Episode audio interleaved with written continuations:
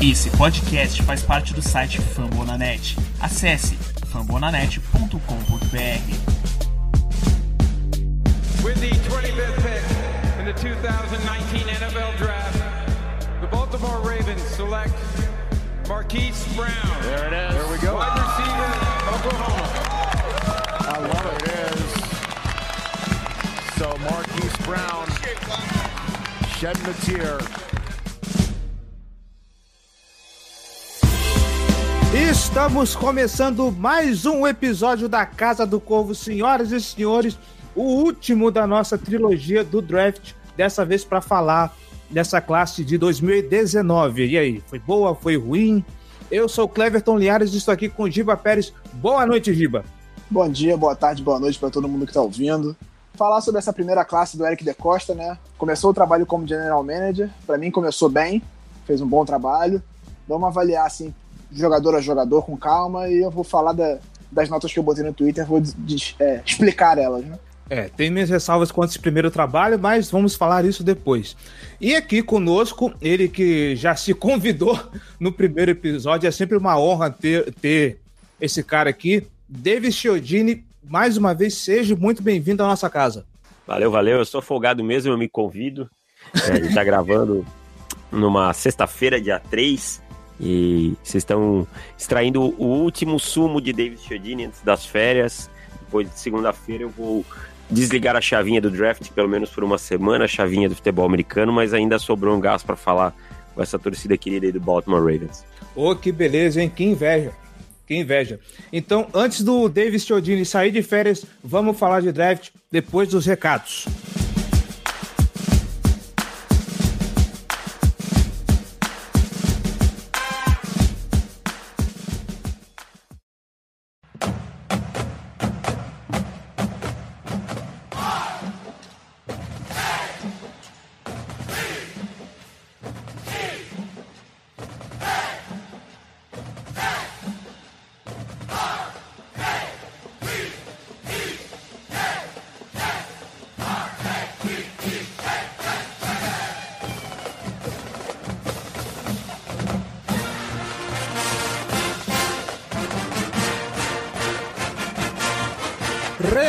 Recados rápidos de sempre, galera.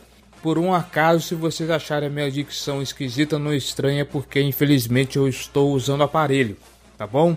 Então peço perdão pela dicção estranha. Vamos lá, gente. Você que está escutando a Casa do Corvo, eu já falei isso milhares de vezes e vou repetir. Você está gostando? Quer ajudar esse projeto a se manter no ar? Quer ajudá-lo a crescer? Então agora você pode ser de torcedor de elite, seja apoiador da Casa do Corvo. Como que você faz isso? apoia.se barra Casa do Corvo ou picpay.me barra Casa do Corvo. Com um realzinho só você já faz uma grande diferença. Entre lá, confira os nossos planos de assinatura, nossos planos de apoio e venha fazer parte dessa torcida de elite. Lembrando que com cinco reais você tem direito à nossa newsletter semanal com as notícias da, não só da Casa do Corvo, mas como do Baltimore Ravens em geral.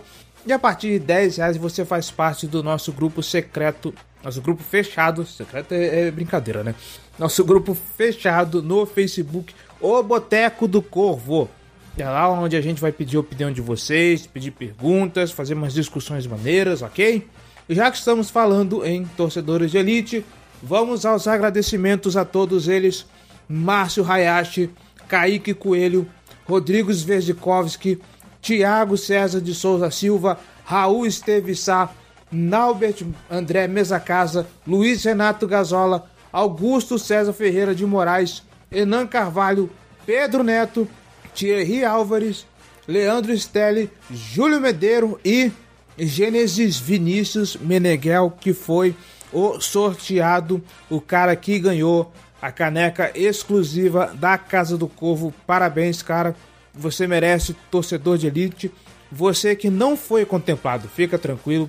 Vão ter mais sorteios aqui na Casa do Corvo para todos aqueles que são apoiadores. Então, se você não ganhou esse prêmio agora, quem sabe da próxima, não é? Muito obrigado, gente. Vocês são demais. Vocês são os caras. Beleza?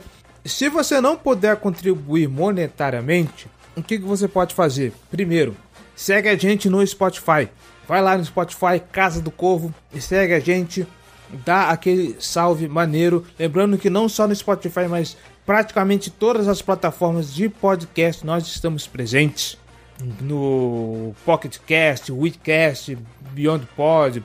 Baixe o seu agregador de podcast favorito que com certeza a gente vai estar lá. Sabe onde estamos também? No iTunes. Então, você que escuta a gente pelo iTunes, ou se não escuta também, mas quiser dar aquela força, vá lá agora na loja da Apple, na iTunes Store, procura pela Casa do Corvo e faça que nem esses caras aqui e deixe a sua avaliação, deixe seus comentários, deixe as suas cinco estrelinhas, tá bom? Isso ajuda muito a gente a ganhar relevância na loja e assim projetar o podcast para mais ouvintes. Nosso objetivo agora é chegar entre os destaques dos podcasts esportivos, tá bom? Então faz que nessa galera aqui, ó. Muito obrigado a vocês que comentaram e deixaram suas estrelinhas lá. Gênesis Vinícius, Ramos, Andrei Tristão, Mark Bet, Raul Sá, Camila Torreão, lá do Lambo Leapers, muito obrigado. E Igor Túlio. E também tem o Giba Pérez que deixou o comentário dele lá, mas fazer jabá pra quem já é da casa sacanagem, né? Muito obrigado, gente. Assim vocês ajudam demais a Casa do Corvo a crescer, tá bom? Nossas redes sociais, facebook.com barra Casa do Corvo BR, nossos twitters, arroba Casa do Corvo, arroba B Ravens, arroba, arroba Ravens Brasil, o Twitter oficial da torcida do Baltimore Ravens, a Ravens Flock, aqui no Brasil. E, claro, como estamos contando com ele, arroba Davis ele do On The Clock BR, tá bom? Nosso Instagram, arroba Casa do Corvo, Instagram que bombou durante esse período de draft, teve muita postagem. Aliás, foi bastante trabalho, né? Além dos podcasts, tá? a gente tá fechando a série com esse hoje. Teve bastante coisa no Instagram, teve texto e se preparem porque em breve vai ter coisa no YouTube, nosso canal já está pronto, youtube.com. Procura lá pela Casa do Corvo, vai ter um vídeo só que foi do draft do Fantasy do ano retrasado, que é uma live que eu fiz aqui só para interagir com a galera. Mas se prepara que vai, ter, vai começar a ter conteúdo regular, tá? Aguarde, aguarde. Elogios, sugestões, dúvidas ou críticas casa do gmail.com. Mande o seu e-mail, mande o seu feedback, porque a gente quer ouvir o que você tem a dizer, ok? E é claro, você ouvindo esse podcast, se quiser comentar alguma coisa sobre o assunto, vai lá na caixa de comentários desse episódio lá em fambonanet.com.br. Não se esqueça, nós somos membros da família Fambonanet. Você que está escutando esse podcast agora, além do Fambinho, toda quinta-feira que tem no site, tem mais de 20, 20 podcasts sobre NFL, cada um para uma franquia diferente. Então, se você está aqui e por um acaso não é torcedor do Baltimore Ravens, vai lá porque é quase certeza que vai ter um podcast para o seu time, para sua torcida e até mesmo se você gosta de basquete. O Fambonanet agora está com o Noaro Podcast e mais podcast sobre franquias da NBA. Tá afim de ouvir conteúdo sobre a bola laranja? Vai lá, fambonanet.com.br que vai ter conteúdo para você também, fã de NBA. Infelizmente, o último episódio não teve comentários. Estou de coração partido com vocês. Espero que vocês comentem bastante nesse episódio, por favor, tá? Isso ajuda, inclusive, a subir esse episódio nos rankings de pesquisa do Google, tá bom? Mas é isso, já que não tem comentários, vamos direto para a pauta.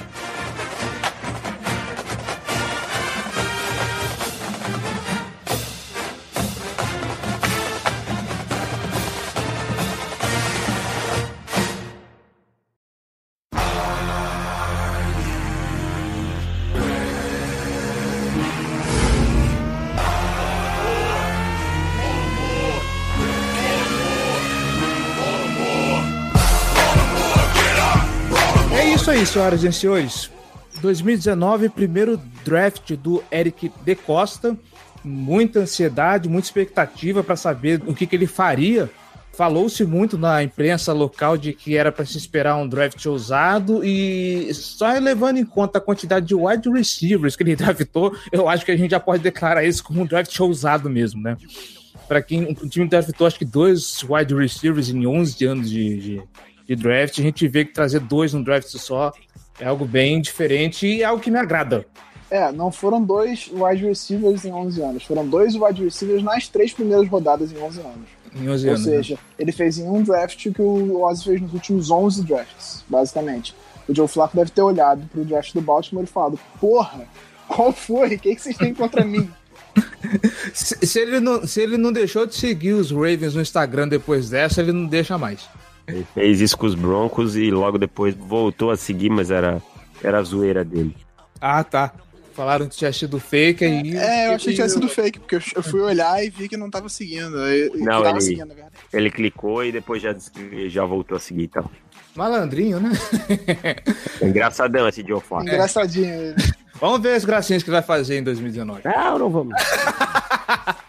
Bom, estamos aqui para falar agora de Baltimore Ravens 2019. Sem mais delongas, vamos avaliar essa classe falando desse cara que saiu na primeira escolha geral, escolha número 25, que era do Philadelphia Eagles, mas a gente trocou.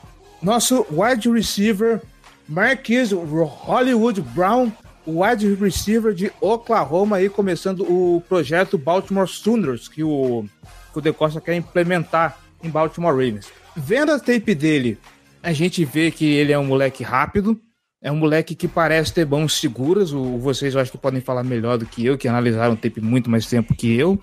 É, me parece ter bom, mãos seguras, isso é bom, coisa que o time já não tem é, há muito tempo. Mas parece que ele veio com um grande carimbo de e se, né, né? E se ele não conseguir separação? E se ele lesionar, que já é uma coisa que já tem histórico no, no college, né? Porque é um sujeito magrinho, um sujeito franzino, então ele tem essa- essas dificuldades físicas. Vamos ver como que Baltimore vai lidar com esse cara. Começar com você, Davis. E aí? Então, eu não, não é a escolha que eu faria, mas eu consigo entender essa escolha. Eu tenho algumas restrições ao Marquise Brown, especialmente a questão do peso. Pesou menos de 170 libras na, no combine. Isso, isso é uma coisa que me preocupa pela questão das lesões. Ele já tem um histórico de lesões, vem de uma lesão aí no pé, que impediu, inclusive, ele de ter Pro Day, ter combine. É, precisa ganhar massa, com certeza, mas é o um jogador de velocidade e aceleração de elite, é um cara que consegue esticar o campo verticalmente, então é uma coisa que eu consigo entender. Quando você tem o Lamar Jackson, um quarterback sai tanto do pocket, você vai precisar de um cara que ganhe jardas depois da recepção, e isso ele é fenomenal, ele é um cara que vai ganhar muitas jardas depois da recepção. Talvez seja junto com o Paris Campbell, os dois caras mais capazes de conseguir jardas depois da recepção. É um cara que tem um road running bom, é um cara que as mãos são boas, não dropa com frequência. Não é um cara que vai ganhar bolas contestadas, esse tipo de coisa. É um cara bem inteligente, fazendo ajustes nas rotas, enxergando as coberturas defensivas. Então, assim, se eu disser que eu amo essa pick, não. Tinha outros recebedores que eu acho que poderiam sair melhor aí. Talvez DK Metcalf, talvez Nikhil Harry. Seriam dois nomes que me agradam mais. Mas não consigo também dizer que essa é uma pick ruim do Baltimore Ravens. Marquise Brown tem tudo para ser aquele é um boom or bust. Mas eu vejo mais chance de ser um boom nesse momento do que um bust. O Jerry vai me sacanear quando ele ouvir esse episódio, certamente, porque eu falei isso já 830 vezes no Twitter e WhatsApps afins. Eu gosto muito, muito do, do Marquise Brown, apesar de, desde o primeiro momento, eu achar que ele não era a escolha ideal nesse momento para o Baltimore. Eu acho que pelas características dele e do time em si, do que a gente viu do time até agora e tudo mais, eu acho que ele não seria a escolha ideal naquela primeira rodada. Mas a demonstração que o De Costa passou nesse draft, e isso ficou muito claro nas primeiras quatro escolhas dele, três delas foram nesse sentido, foi de que o plano é botar velocidade nesse ataque. Muita velocidade. Mais, mais, mais rápido possível. Velocitar mesmo, jogar o time para ter um time bem rápido mesmo. Assim, porque pelo menos foi essa demonstração que, que me passou com as, as três escolhas ofensivas que ele fez nas quatro primeiras. Então eu acho que dentro desse plano ele pegou o cara mais rápido do draft, o, o wide receiver mais rápido da classe, um cara que consegue muita separação com as rotas dele e é um, que tem um bom desempenho. Acho que ele, tem, ele acrescenta até um pouquinho bloqueando para ajudar nas corridas, não é um grande bloqueador, não é aquele cara maravilhoso, mas ele acrescenta um pouco nisso num time que vai correr tanto com a bola é importante. É, após a recepção, como o Davis falou, ele é sensacional, é um cara que produz muito e é uma, uma coisa que faltava muito no time ano passado. Nós não tínhamos um wide receiver que conseguisse produzir muito depois da recepção. O John Brown conseguia esticar o campo, mas quando ele tinha a bola na mão, normalmente ele não conseguia produzir muita coisa. Então eu acho que nesse sentido Hollywood vem para acrescentar muito. O que me preocupa muito é que, em relação a ele, é que eu achei que ele expõe um pouco a bola às vezes quando ele tá tentando escapar dos tackles depois que ele recebe a bola, né? Eu acho que ele acaba expondo a bola às vezes e eu tenho receio que isso acabe virando é, alguns fumbles na NFL porque a, a, intensidade do impacto é maior, ele vai precisar de mais força física para jogar na NFL. É, e também, depois que ele ganhar peso, vamos ver se ele vai conseguir manter essa velocidade toda, né? Mas, para mim, assim, em termos técnicos, eu gosto muito do Hollywood Brown como jogador. Não sei se era a melhor escolha pro Baltimore em si, em termos de plano, né, de, de ataque, mas como jogador eu gosto muito dele. Eu acho que é assim, eu acho que essa questão da, das jardas pós-recepção que pesaram muito, sabe? Eu tenho plena convicção desde que eu vejo essa pique, que é essa capacidade de, de explodir com a bola na mão, de fazer o Lamar soltar a bola rápido para um cara que vai ganhar essas jardas, eu acho que isso aí pesou muito. Eu acho que é uma pique que eu falei, eu consigo entender. Eu não amo, mas não detesto. Perto do que o, o, os Ravens estavam pensando em fazer, eu até que até que eu tenho um carinho maior por essa pique, né? Porque quase que a primeira escolha foi um running back. Isso aí é, isso aí é especulação também, é. vamos ser sinceros. É, sim, não, sim, claro. Eu acho que, o, que o, o Baltimore vai tentar ter um ataque mais que tenha mais movimentação antes do snap, né? Então acho que aí, nisso entra o Justice Hill, entra o, o Hollywood Brown, ele vai tentar ter um ataque mais móvel.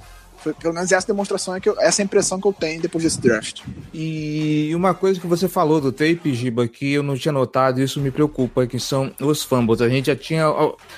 A gente tá vindo de uma temporada de Michael Crabtree, então não preciso falar mais nada a gente está vindo de, de, uma temporada retrasada com Alex Collins, que não era assim um. que era o que a gente tinha.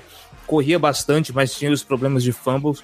Eu espero que pelo menos o, o coaching staff tenha visto isso, imagino que tenha visto, e já deu um jeito de corrigir o, esse problema do menino, né? Porque deixar a bola exposta na NFL hoje em dia é o risco de você tomar um, um TD de graça. Ah, estatisticamente, eu não vi se de fato ele tem muitos fumbles, eu não cheguei a pesquisar isso. Mas é, foi uma impressão que eu tive vendo ele correndo, entendeu? Um fumble na carreira. É, exatamente. Então tá, ele não tem histórico, tá vendo? Foi uma impressão minha, é o que eu tô falando. Eu não sou técnico nem perto disso, mas foi uma impressão que eu tive e, e ah, me preocupou, mas também não tenho nenhuma estatística para falar sobre isso. Não. não, mas vocês falando que, que, que tiveram alguma impressão, eu já fico meio, meio cabeiro, né? Na verdade, Bom. a gente também tem que levar em consideração que o Brown só teve duas temporadas na NCAA na primeira divisão. Ele é transferido uhum. do Juco, né? Então a gente tem as estatísticas de duas temporadas. Não sei como era o passado dele lá na Juco, se tinha mais ou não. Mas nessas duas ele teve um fumble.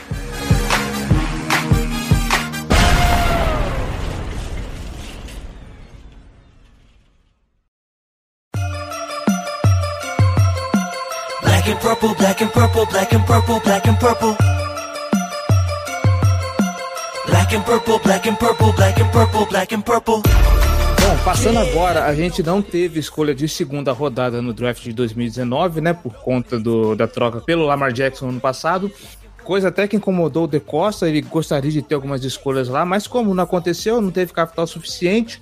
Na terceira rodada, a escolha número 85, Jalen Ferguson, o Ed de Louisiana Tech tá aí uma escolha que dividiu bastante a torcida. Eu tava, eu e o Giba, a gente tava comentando como essa escolha foi curiosa, porque muita gente aqui no Brasil detestou, mas detestou de morte. Nos Estados Unidos tava rolando um hype danado, porque esse cara ele quebrou o, o número de sacks do, do college. Do Terrell Suggs. Do Terrell Suggs, inclusive, né? E aí? Eu detesto essa pique. Eu acho a pior pique de Baltimore. Acho esse jogador extremamente fraco. Acho um cara que viveu de uma produtividade de sex sujos, que é o que eu chamo de sex sujos, que é aquela produção de caras contra quarterbacks em read option que são pegos atrás da linha de scrimmage, quarterbacks que estão saindo do pocket ele pega, mas é um cara que não tem explosão, é um cara que não tem habilidade atlética, é um cara que, por incrível que pareça, apesar do número de sacks, tem uma qualidade maior contra o jogo corrido, usa bem até as mãos, mas a falta de explosão e de bend fazem com que ele fique inutilizado essa, essa, esse uso das mãos. É um cara que não tem um leverage muito bom, não tem uma flexibilidade no, nos quadris e nos tornozelos ali que lhe ajudaria. Então eu detesto essa pick. Para mim isso é, para mim é um reach e dos grandes. É um cara que identifica bem o jogo, tem boas mãos e para bem o jogo corrido. Isso aí tem um monte de edge. Se fosse lá na quinta rodada, eu entendo, mas na terceira, para mim, é uma pick que não, não faz sentido. Eu, eu, não, eu, não, eu tecnicamente eu não sei analisar tão bem assim é, jogadores de linha, mas o que eu vi do, do, do Ferguson nas tapes que eu assisti dele, é, eu achei ele um jogador preguiçoso, sabe? Eu achei aquele cara que não que, que desiste muito fácil da jogada, que não se preocupa tanto em se desenvolver. Eu perguntei até pro Rafão durante o draft o que, que ele achou da escolha. Ele falou que é um cara que depende muito do Bull Rush para conseguir a produção dele. E aí eu fiquei me perguntando, vendo as tapes, se de fato ele, esse, essa insistência dele no Bull Rush não é o fato dele jogar numa competição tão baixa que ele não, precisava, não precisou se desenvolver e ele também nunca fez tanta questão assim de se desenvolver como desenvolver ferramentas para ser jogador, assim, para ser um jogador de elite. Então eu acho que é um jogador que o que me preocupou nele em relação a, ao que eu assisti foi que eu, eu achei ele, de fato, um cara preguiçoso. E, e tudo isso que o, que o David falou, é um cara que não tem tanta explosão, ele não é tão rápido, ele vai precisar fazer o, o, trabalho que o Orlando Brown fez ano passado, de perder peso, ganhar massa magra, para ter uma explosão, para conseguir competir em nível de NFL. Com o porte e o preparo físico que ele tem hoje, ele não vai conseguir render, mas é um jogador que chega para rotação também. Ele não vai chegar para ser titular imediatamente. Ele chega para rotação ali junto com, com o Tyus Balser e com o Tim Williams é um jogador de características diferentes do que a gente já tem, né? Mas é assim, eu acho que para ele, ele jogar em nível NFL, ele vai ter que trabalhar bem em relação a tudo que a tudo que ele mostrou no college. Ele vai ter que mostrar muito, muito mais do que ele fez até agora. Eu acho que ele precisa evoluir em relação a ferramentas mesmo. Ele precisa ter mais, mais armas para passar pelo, pelos tackles. Eu, eu, não achei tão ruim quanto o Davis achou, mas assim, eu acho que é, é um.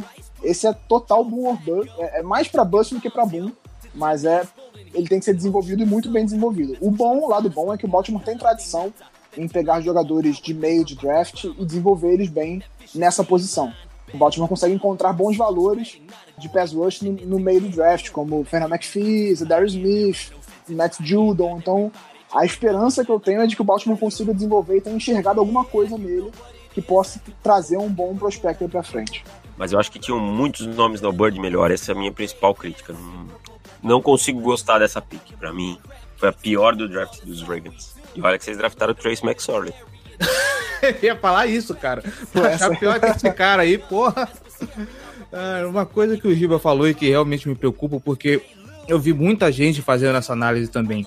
O motor do, do, do, do Jalen Ferguson é fraco, ele é preguiçoso. Tem muita jogada que você olha e parece que ele desiste do lance, ele tá sem vontade. E, amigo, você não ter vontade de atacar o QB na NFL é um problema. Vencer nas laterais com o Bull Rush na NFL é muito pouco, cara. É muito pouco, entende? Sim. Então vai ter que diversificar, uhum. vai ter que. E sem bend é muito complicado. Então, eu acho assim que ele pode ser uma peça de rotação e tal, mas o valor de uma escolha de terceira rodada, onde você ainda tá conseguindo um starter, um cara que pode chegar e contribuir direto. E esse foi um draft para conseguir starters no segundo dia, porque muita gente boa ficou fora do primeiro dia, teve muito reach no primeiro dia. Então, não gosto também por causa disso daí. É, de eu mesmo esperava alguém que fosse começar no primeiro dia como, como o Ed, ter alguém para se pegar alguém para rotação numa posição de, que Baltimore tá devendo tanto, eu acho complicado. Bom, ainda no, no round 3, né, na escolha 93, Miles Boykin, wide receiver de Notre Dame. Se a gente falou do, das características do, do Hollywood Brown, né, que ele é franzino, que ele é, que ele é baixinho, o Miles Boykin já é um pouquinho diferente. O pessoal até comentou que ele veio para complementar as valências que faltam no, no, no, no, Brown. Inclusive, assim, não é o jogador que eu esperaria, mas o que eu, eu vi o, o, pessoal falando a respeito dele de algo que o Davis comentou dois episódios atrás. Do, de Baltimore ter aquele ex-receiver clássico, aquele ex-receiver classicão. Tem muita gente que olha pro Boink e vê isso.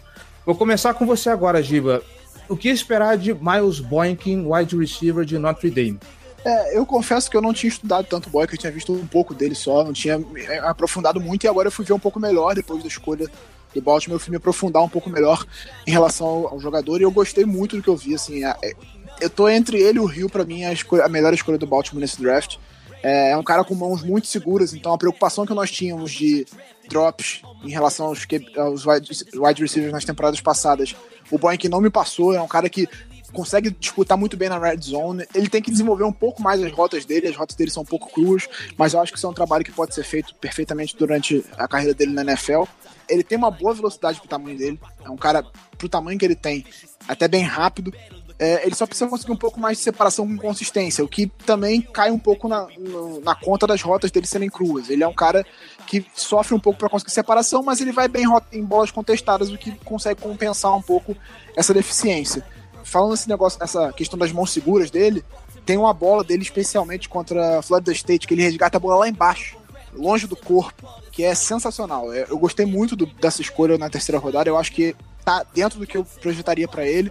Talvez até no final de segunda rodada, sendo um pouquinho, é, um pouquinho apaixonado, né? Mas eu gostei muito dessa escolha. Particularmente eu gosto do jogador, também acho que é um valor bom para a terceira rodada. É um cara que precisa melhorar um pouquinho o road running, é cru nisso. Mudança de direção não é tão boa. Transferir melhor um pouco de peso. Quando ele vai fazer a quebra, ele joga demais o peso para o lado oposto. Isso faz com que às vezes ele perca um pouco de equilíbrio.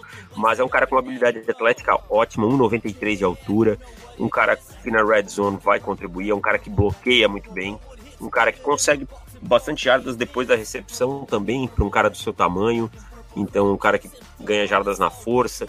Então, é uma escolha que eu gosto bastante. Acho que é um complemento ao Marquise Brown. É como se o time invertesse.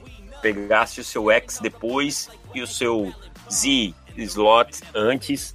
E foi uma escolha. Mas é, é gosto, do, gosto do Boy, quem acha um bom valor. Acho que é um cara que já chega. Uh, com alguma coisinha para desenvolver, mas que já vai contribuir no ano 1, com certeza. Até pela ausência de, um, de alguém das características dele no elenco, talvez ele chegue para ser titular. Eu não acho que ele está pronto para isso, mas por conta de, da carência que nós temos na, na, função, né? A gente tem só o Jalil Scott, que até agora não mostrou muita coisa, não, ele foi basicamente, ele se machucou e basicamente não jogou. Então talvez ele chegue para ser titular por conta disso. Mas é uma escolha que eu gosto e que eu acho que ele vai, ser, vai se desenvolver um bom jogador. E Baltimore cada vez mais mostrando que eles querem assim, um ataque que realmente prolongue o, o campo, né? Tá aí Marquins Browns, tá aí o, o, o Miles Boykin. E tá aí a nossa próxima pick, agora já no round 4, escolha número 113.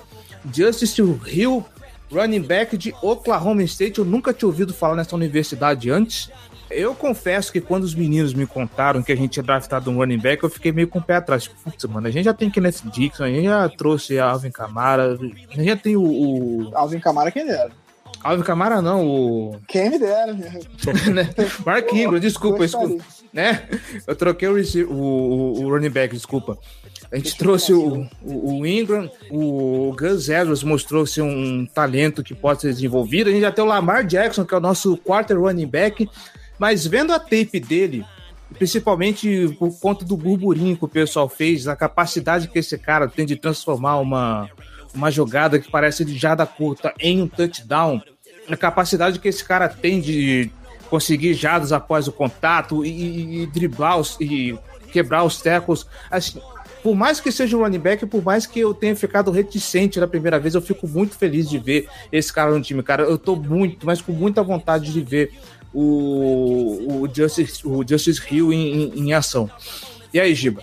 É, como eu falei, a minha dúvida é se ele ou o Miles Boykin foram. Qual dos dois foi a melhor escolha do Baltimore nesse, nesse draft? Eu, eu gosto muito do, do Hill.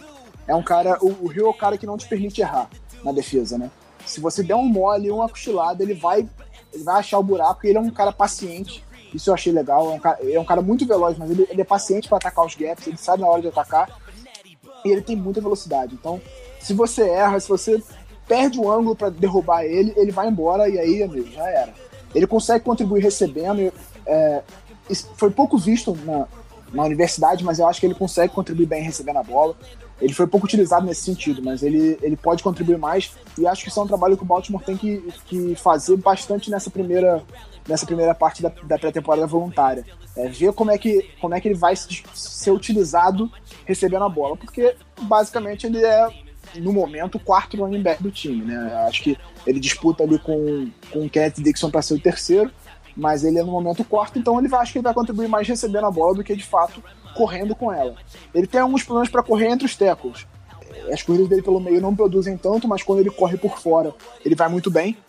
Os cortes dele, ele faz os jogadores errarem, né? Isso é importante para um running back tão veloz assim, mas que não tem tanto peso, né? Ele precisa quebrar um pouco mais tecos, ele precisa ganhar um pouco de peso para conseguir fazer isso. Ele não quebra tantos tecos, ele não é aquele cara forte que derruba os, os defensores adversários e ele precisa melhorar os bloqueios dele. Ele até consegue atrasar um pouco o, o pass rush em cima do. A blitz em cima do, do QB, mas ele, ele precisa melhorar um pouquinho nesse sentido de bloqueios para conseguir atrasar mais o defensor adversário. É, eu concordo. Eu, são, é um jogador que eu gostava bastante desde o início do processo de Oklahoma State, uma universidade que eu gosto bastante lá do, do treinador lá que os mullets, me, me fugiu o nome dele, que é o figuraço, oh, Mike Gandhi. E assim, meu, meu problema com ele é talvez que ele sofra um pouquinho de adaptação contra esses boxes mais cheios. Como ele joga um spread é muito muito aberto em uma conferência com, com defesas fracas, dificilmente ele enfrentava box com mais de seis jogadores. Isso na NFL vai acontecer, então é onde talvez ele sofra um pouquinho de adaptação.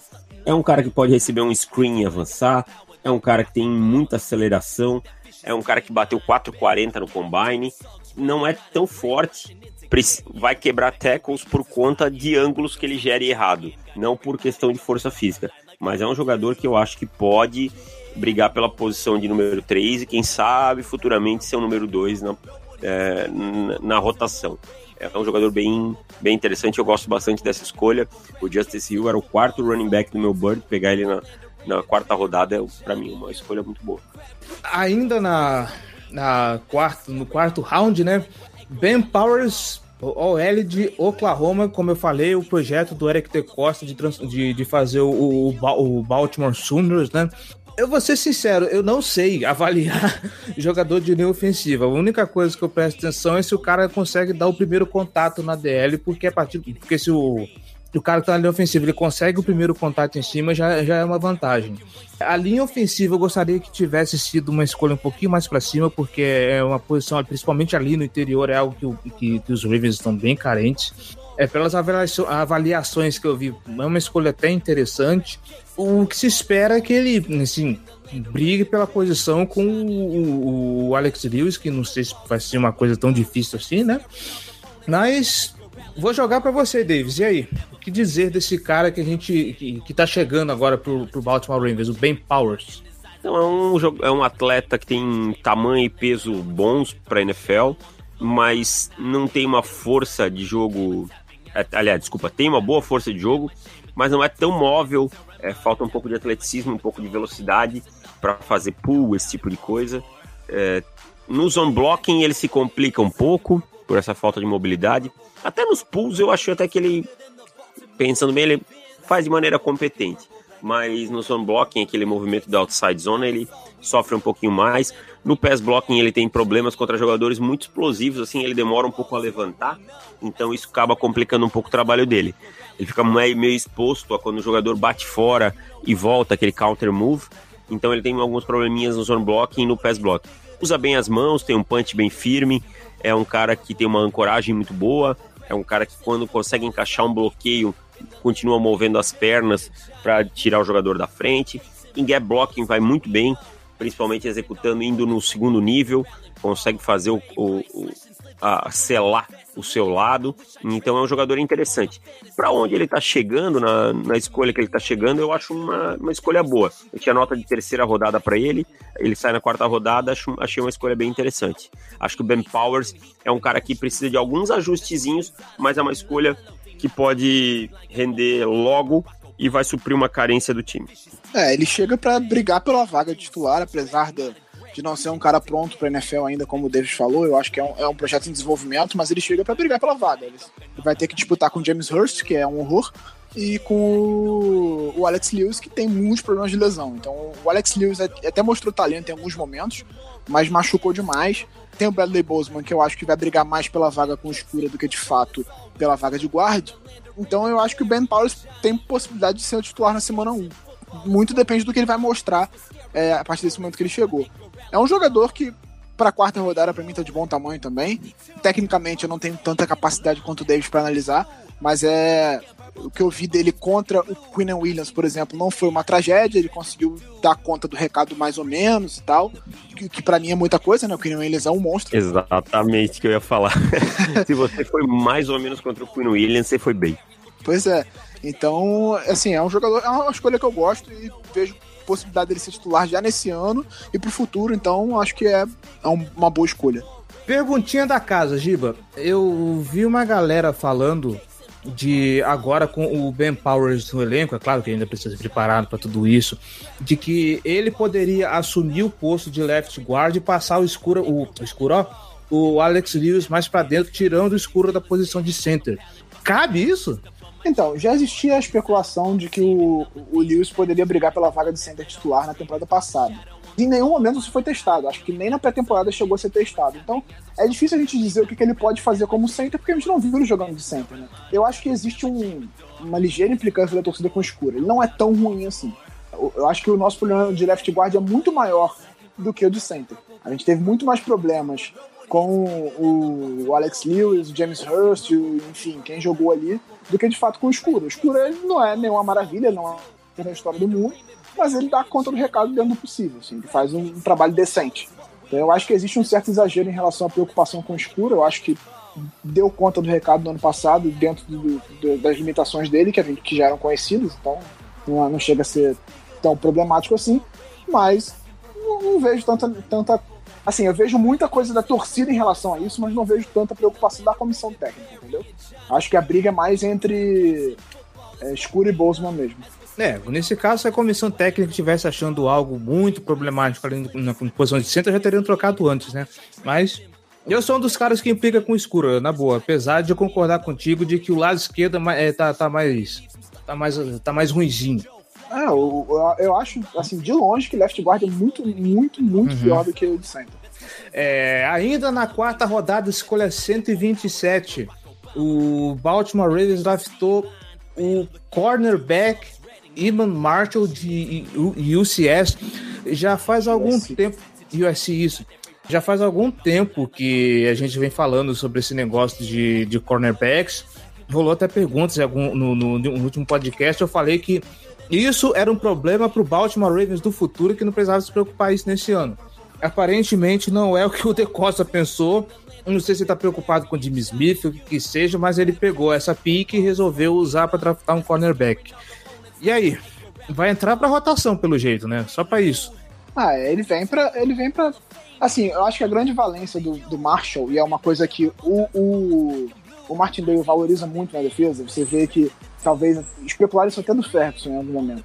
É polivalência, o cara conseguir jogar em mais de uma função. Então eu acho que o Marshall ele foi escolhido é, especialmente porque era especulado que ele poderia jogar tanto de safety quanto de cornerback. Então eu acho que ele chega justamente por causa disso. O, o Martindale gosta de jogadores assim, que conseguem fazer mais de uma função. Ele gosta muito do Levine, que consegue jogar de linebacker ou de safety. Chuck Clark é a mesma coisa. O Zadarius Smith era um jogador muito utilizado no passado, que conseguia alinhar tanto internamente na linha ofensiva quanto de pass rusher. Então eu acho que o Marshall chega muito com essa valência, né? Que é o que o, Martindale valoriza muito. Ele é um cara explosivo, é um cara é, bem talentoso. Eu gosto, eu gostei dessa escolha. Não acho que foi horrorosa em relação ao, ao Marshall. Ele tem as estatísticas dele de cobertura na, no college foram muito boas. Ele foi titular numa universidade num, num programa bom. Então, assim, eu gosto da, eu não gosto dessa escolha porque não era uma necessidade e tinha opções, outras opções que seriam que casariam melhor com as nossas necessidades e que que, que seriam justas naquela posição, como por exemplo o Mac Wilson, que ainda estava disponível. Mas também não é uma escolha. A escolha cabe nessa posição, entendeu? É um jogador que, ser escolhido na quarta rodada, cabe para o talento dele. Mas que a gente tem outro, a gente, nós tínhamos outras necessidades que poderiam ser sanadas naquele momento, que não cornerback. É, o Marshall é um jogador que chegou em USC do high school com muita badalação, era o recruta cinco estrelas e assim, ele nunca correspondeu ao que se esperava dele, mas isso não quer dizer que ele seja um mau jogador. É um cara para jogar em zona, um cara que tem um bom reconhecimento de rotas, é um cara que tem uma, um bom atleticismo, então é um cara que, como o Giba falou, pode jogar tanto como safety quanto como cornerback. É, em man ele sofre um pouco mais, ele não tem o trabalho de pés dele acaba não, não sendo tão bom, esse tipo de coisa. Mas em zona é um cara que pode render, é um cara que pode jogar em cover tree, que ele consegue reagir rapidamente e atacar uma zona mais curta, mesmo estando no fundo do campo. Então acho que vem para rotação, acho que vai contribuir também nos times especialistas, que é uma coisa que ele contribuía em USC. Achei uma escolha boa, uma escolha normal, diríamos assim. É, o, meu problema com essa escolha é mais o.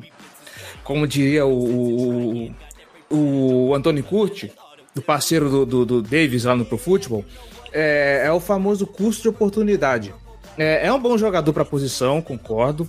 O problema, como o Giba falou, existiam outras coisas que precisavam ser sanadas no time que não cornerback poderiam ser, poderiam ser sanadas nessa escolha e não foi. Isso me preocupa. Mas assim, vamos esperar que ele renda no time, pelo menos, né? Que faça um bom trabalho. É, e de fato, muito se falou, até no nosso grupo de fantasy, muito se falou que o Baltimore tem um problema de, de cornerback pro ano que vem. No ano que vem, você tem o Jimmy Smith sendo free agent, você tem o Brandon Carr sendo free agent, e de fato você vai ter um problema, mas é um problema que poderia ser sanado no próximo ano, no próximo draft. Mal ou bem, você tem ali um Everett que, quando entrou ano passado, na temporada de calor dele, é, correspondeu. Você tem o Maurice Kennedy também, que, apesar das lesões, fez um trabalho decente. Eu acho até que o Kennedy também é, é free agent, mas não vai ser muito difícil renovar com ele. Então você tem uma, uma rotação que conseguiria dar conta de trazer um jovem no draft. Mas tendo, trazendo, tendo a oportunidade de trazer o cara, um cara talentoso de fato, faz sentido. Eu só acho que poderíamos ter sanado outros problemas que não cornerback, mais urgentes para essa temporada que não cornerback. Inclusive, se sobrar tempo, tem uma perguntinha que a gente pode até responder a respeito disso.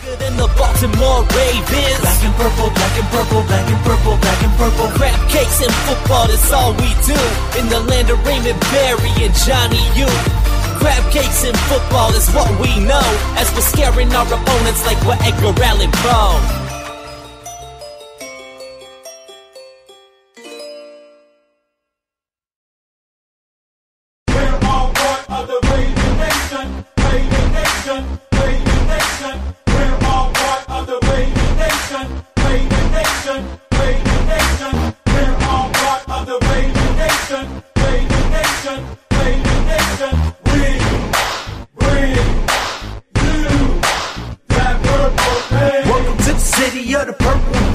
Vida que segue, vamos lá, round 5, escolha 160, Daylon Mack, Defensive Tackle de Texas A&M. É, a partir daqui é, é escolha para colocar na rotação e, e, tchau e benção, né? Posso falar só rapidinho? Falar, eu gosto bastante do Daylon Mack, cara. Eu tinha até uma nota um pouquinho mais alta para ele. Ele é um jogador muito pesado, 150 quilos, 336 libras, né? É, não tão alto, mas é um cara que, pro tamanho dele, tem uma explosão muito forte. Ele é um cara que não vai criar pass rush, ele não é um pass rusher. Ele tem alguns probleminhas alguns probleminhas com o leverage dele, mas ele é um cara que explode muito rápido. Ele é um cara que consegue chegar no backfield muito rápido por conta disso, consegue muitos tackles, tackles for loss. Ele veio de Texas A&M, ele é um cara que cresceu muito na última temporada lá com o Jimbo Fisher. É um cara que parece ter uma curva de aprendizado boa. Ele precisa só melhorar aquela percepção dele dos screens, do read option, se ele precisa melhorar, porque ele vai com muita sede ao pote, mas ele é o, um cara assim que ele, eu posso dizer que ele é um nose tackle antigo, mas com uma explosão de, de interior defensivo line moderno. Não vai criar pass rush, mas vai com certeza ser uma bela arma na rotação contra o jogo corrido. Eu gostei bastante dessa escolha do Daylon Mack. É, e o Baltimore ele tem tradição em trazer jogadores de rotação na, na linha defensiva para desenvolver aos poucos e quando um sair, ter outro para entrar no lugar. Nessa temporada tem o Daylon Mack, ainda tem o Jared Willis, que veio como um drafted, né? E que é, pra... drafted. Pois é, é. E que vai contribuir também em relação a isso. O Baltimore tem tradição de manter pelo menos um drafted nos últimos 15 anos. Então acho que o Willis e o Wesley são os favoritos em manter essa tradição, né? Mas é, eu acho que o Mike vai contribuir muito nessa rotação e que vai, ele é meio que o futuro da posição, né? É, o Brandon Williams, é, existe a possibilidade dele, dele ser cortado na próxima temporada, porque o contrato dele é alto. Então você vai já prepara um cara para no futuro assumir aquela função. É, eu gostei da escolha, assim, uma escolha de quinta rodada. Já é difícil você encontrar valores pra, de contribuição imediata e é um jogador de rotação que vai contribuir muito para manter a linha fresca. É, a gente vai precisar muito na defesa, evitar o jogo corrido. Então, tendo ele, tendo o Brandon Williams, tendo o Michael Pierce, é interessante. É, é um jogador que vai, vai, vai vir nessa rotação de fato. É, eu gosto, eu gosto da escolha e gosto muito do apelido dele também, que é muito legal. Mac Truck. É. No... tá bom, né? Já, já tem o Hollywood, agora vai ter o Mac Truck no, no Não, time. essa classe, essa classe veio cheia de apelidos. É, o Wilma Marshall é o Big, é, tem o Mac Truck, tem o Hollywood e tem, tem o Big Ben, que é Outro? o, o Tá Ben bom. Powers. Tem mais um que eu esqueci agora. Quem foi lembrar? Ah, mano, numa classe que tem... ah, ma- tem o Ferguson. Ah, o Ferguson, que é É, o Sack Daddy. É o Secondary. Ah, mano, uma classe que tem Michael e Lamar Jackson, você, você espera tudo. Inclusive, o que a gente espera dessa classe é a GM fazendo caquinha, né? No- a última escolha. Eu queria que o Gelli tivesse aqui pra pistolar agora, cara, na boa. Round 6, escolha número 197 para fechar a régua do Baltimore Ravens do draft 2019. Trace McSorley, quarterback de Penn State, é, é assim, para satisfazer os sonhos molhados do, do John Harbaugh de ter um, um novo Tyson Hill no, no- na NFL, né? Porque ele falou que, que ele olha pro elenco de quarterbacks e fala que poderia colocar os três ao mesmo tempo em campo, né? Meu Deus do céu. Eu acho terrível. Eu só vou, eu vou resumir o que eu acho dessa, dessa pique. E é o que eu vou falar sobre ela. Não, não me perguntem mais nada sobre ela, por, por gentileza. Só pode ser porque ele acha o Trace McSorley um cara rápido para carregar pad e levar água da sideline até o meio do campo e do meio do campo até a sideline. é uma escolha que não faz sentido nenhum, sinceramente. Assim. Se você tivesse uma lacuna de quarterback para ter um quarterback reserva, ela seria uma escolha ruim. Tendo o, o não faz sentido você fazer essa escolha. Você desperdiça uma escolha, sendo que você tinha o Rodney Anderson e o Kevin Harmon ali disponíveis. Ou seja, mais um jogador para brigar, para dar mais uma possibilidade de, de disputar elenco de wide receiver, que é uma necessidade grande do elenco, de running back, que mal bem, a gente tem um monte, mas é mais um cara para brigar pela posição. Aí você pega um, um QB que é, em tese, o terceiro quarterback que não é bom e que não foi, não foi nenhuma surpresa ele estar disponível na sexta rodada. Não seria nenhuma surpresa se ele não fosse draftado e você pudesse pegar ele como, como free agent depois. Pra quê? Aí você vai gastar uma escolha em uma das 53 posições para manter o terceiro QB no elenco, que vai ser um, um Tyson Hill, mas que, assim, Tyson Hill foi uma arma interessante pro, pro Saints? Foi. Mas não foi por isso que o Saints teve sucesso. Ele foi só mais uma coisa ali no meio. Ele castigou a gente, daí o Rabo deve ter achado legal pra caralho, porque ele fudeu a gente no jogo. Mas não, não foi assim a- o segredo do Saints. Não foi, ah, porque eles têm o Tyson Hill tiveram sucesso. Não, eles têm um QB de roda fama, eles têm um wide receiver fantástico, eles tinham dois grandes running backs.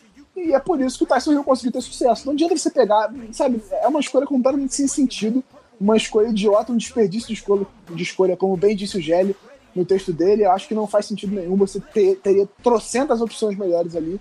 Eu acho que qualquer coisa seria uma opção melhor ali. Até o próprio Gerald Willis, que depois veio como agent, seria melhor. É, então, assim, não faz sentido nenhum fazer essa escolha. Não faz sentido mesmo. Ah, nem, nem como Holden faz sentido. Depois dessas duas análises, eu, eu encerro meu caso. Eu não falo mais nada sobre esse cara também. Eu faço as minhas as palavras do, do João Gabriel, já. Foi um desperdício de escolha.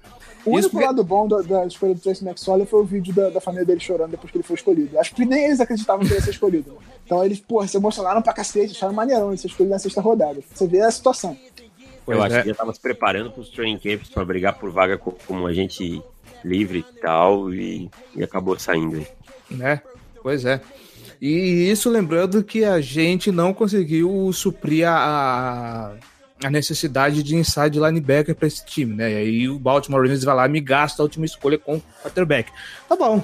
Não, mas assim. Eu não sou GM. pegar- você, você não pegar um linebacker ali, Hum. de fato não tinha grandes valores de talento ali disponíveis para você escolher um linebacker. Já não era uma classe muito profunda, Hum. uma classe que tinha bons jogadores na primeira rodada, mas assim, mais pra frente já era difícil. O Mac Wilson surpreendentemente caiu bastante.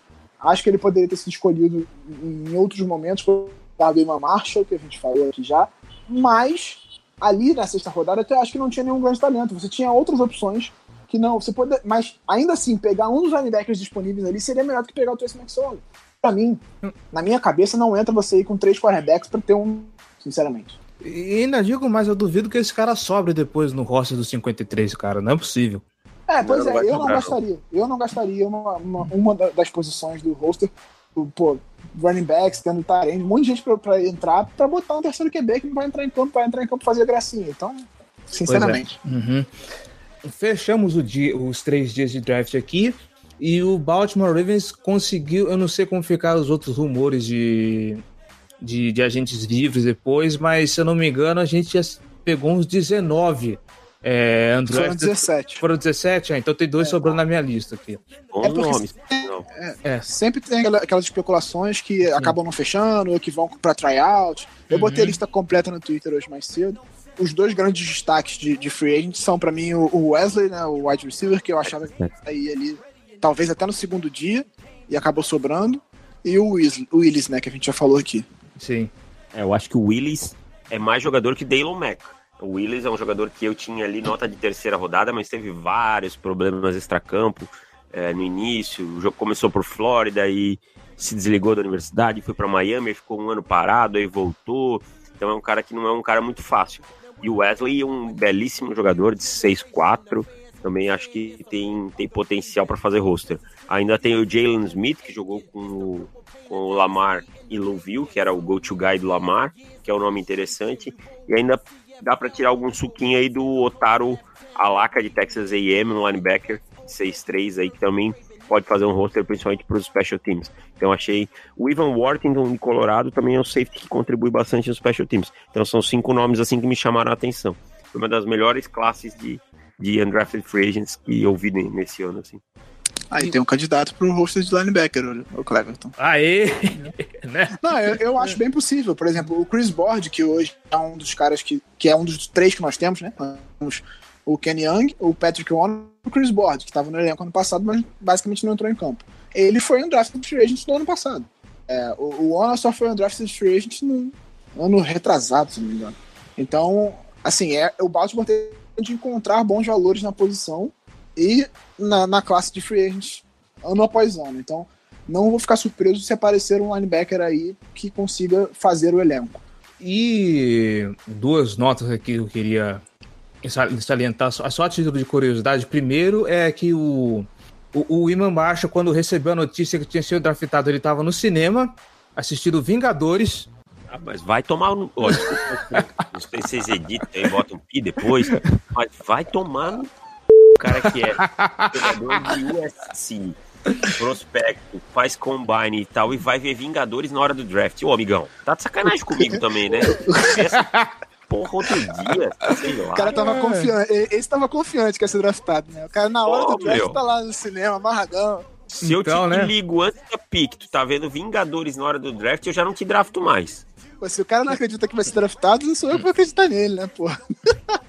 É, é, a gente até falou lá no, no, no grupo do Fantasy, né? Eu, se eu fosse o The Costa, falar, espera algum momentinho, então já passava o telefone pra chamar o próximo, próximo prospecto da board, cara. É, eu falei também, se fosse eu, não ia ser draftado, porque eu fui ver Vingadores sem celular no bolso. Imagina, aí ia ser uma desgraça. Então, ia ter que botar alguém pra fingir que era eu. que merda, né, mano? E também a, a- eu tô vendo a lista de, Andro, de, de, de undrafted free agents aqui.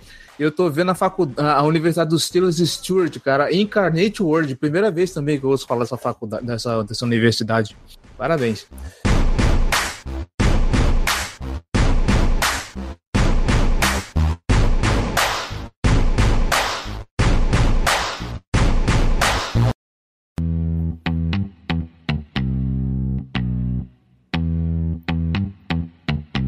Vamos para a última pergunta, então. Como a gente está um pouquinho em cima da hora, gente, vamos deixar as perguntas para um programa dedicado só para isso, tá bom? Então, muito obrigado a todos vocês que mandaram. A gente vai fazer as perguntas no próximo episódio, mas só para arrematar, eu queria pegar a pergunta do Rodolfo Souza, que ele fala o seguinte: faltou contratação de linebackers para repor as perdas. Vocês acham que tem alguém algum FA interessante para irmos atrás e já se fala que com o save do, do o, o save de salary cap do Baltimore Ravens talvez eles façam eles vão no mercado para buscar um será que tem É. alguém para A gente tem cerca de 12 milhões de, de dólares ainda no, de espaço no cap para buscar alguém. Muito se fala em Ziguiança. Ziguiança foi em Baltimore antes do draft, fez os testes lá para provar que ele tá bem da, da lesão no ombro. E aí seria uma adição bem interessante pro pass rush. Eu acho mais possível que venha o Ziguiança do que de fato um linebacker. O, o, o grande linebacker que tinha disponível até o momento era o, o Zac Brown, que hoje assinou, hoje nessa sexta-feira, assinou com o Eagles. Então não, não vejo grandes, grandes nomes disponíveis. Vem alguém para rotação, para não deixar, não deixar esse elenco raso, né? Só tem três nomes para posição, sendo que um é, era calor não draftado no ano passado, então é possível que venha alguém para compor elenco. Mas acho que investimento, assim, um nome para empolgar a torcida, acho difícil. É, já, até porque os melhores já saíram, né? Então fica, fica bem complicado. Acho que tam, concordo com você nessa. É, né? Falta de. Infelizmente, como não tem grandes talentos, a gente vai ter que ficar a ver navios mesmo. Bom, é isso. Fechamos finalmente aqui essa trilogia sobre o draft de 2019. Giba Pérez, Davis Chiodini, muito obrigado aí pela colaboração, muito obrigado pela participação, muito obrigado pelos comentários, por, pela sabedoria e até uma próxima. Forte abraço, hein? Valeu, valeu, obrigado pelo convite. Nos vemos durante a temporada da NFL e do, e do draft. Por favor, é, torçam para Joe Flacco não fazer as cagadas que fez nos últimos anos. Já ver. falei, vocês estão subestimando o Elite. Eu acho que ele não teve tanta ajuda em Baltimore quanto ele vai ter em Denver. Eu acho que ele vai até Tomara. É, tomara, é, tomara. então, eu concordo com o Giba. Se tivesse peças certas em volta dele, ele estiver saudável, ele ainda tem um, um pouquinho de lenha para queimar. É, e sim, Davis, faça o seu Jabazex, por favor. Bom, mais uma vez agradecer o convite, falar com a torcida do Baltimore Ravens, uma torcida simpática de um time que eu tenho uma, uma grande admiração há muito tempo. Uh, estou lá no ontheclock.com.br, nosso projeto que fala só sobre NFL Draft o ano inteiro. Agora tiramos umas merecidas férias aí de uns 15 dias, depois já voltamos falando sobre o processo de 2020. A gente já está fazendo nosso watchlist, algumas coisas assim. Também estou no profutbol.com.br, lá com o Anthony Curti, onde eu falo sobre NFL. Durante a temporada faço análise tática e falo sobre muitas outras coisas na intertemporada. Também quem quiser me seguir no Twitter é @davidchiodini. Muito obrigado, nos vemos durante a temporada. E é isso aí, você ouvinte que nos acompanhou até aqui, muito obrigado pela audiência, muito obrigado pela paciência. Não se esqueça, procure a gente nas redes sociais, facebook.com.br Casa do BR, nosso Twitter, arroba Casa do Corvo, arroba B Ravensbra, arroba Davis Chiodini, arroba On The Clock BR. É isso, muito obrigado e a gente se vê na off-season, galera. Até!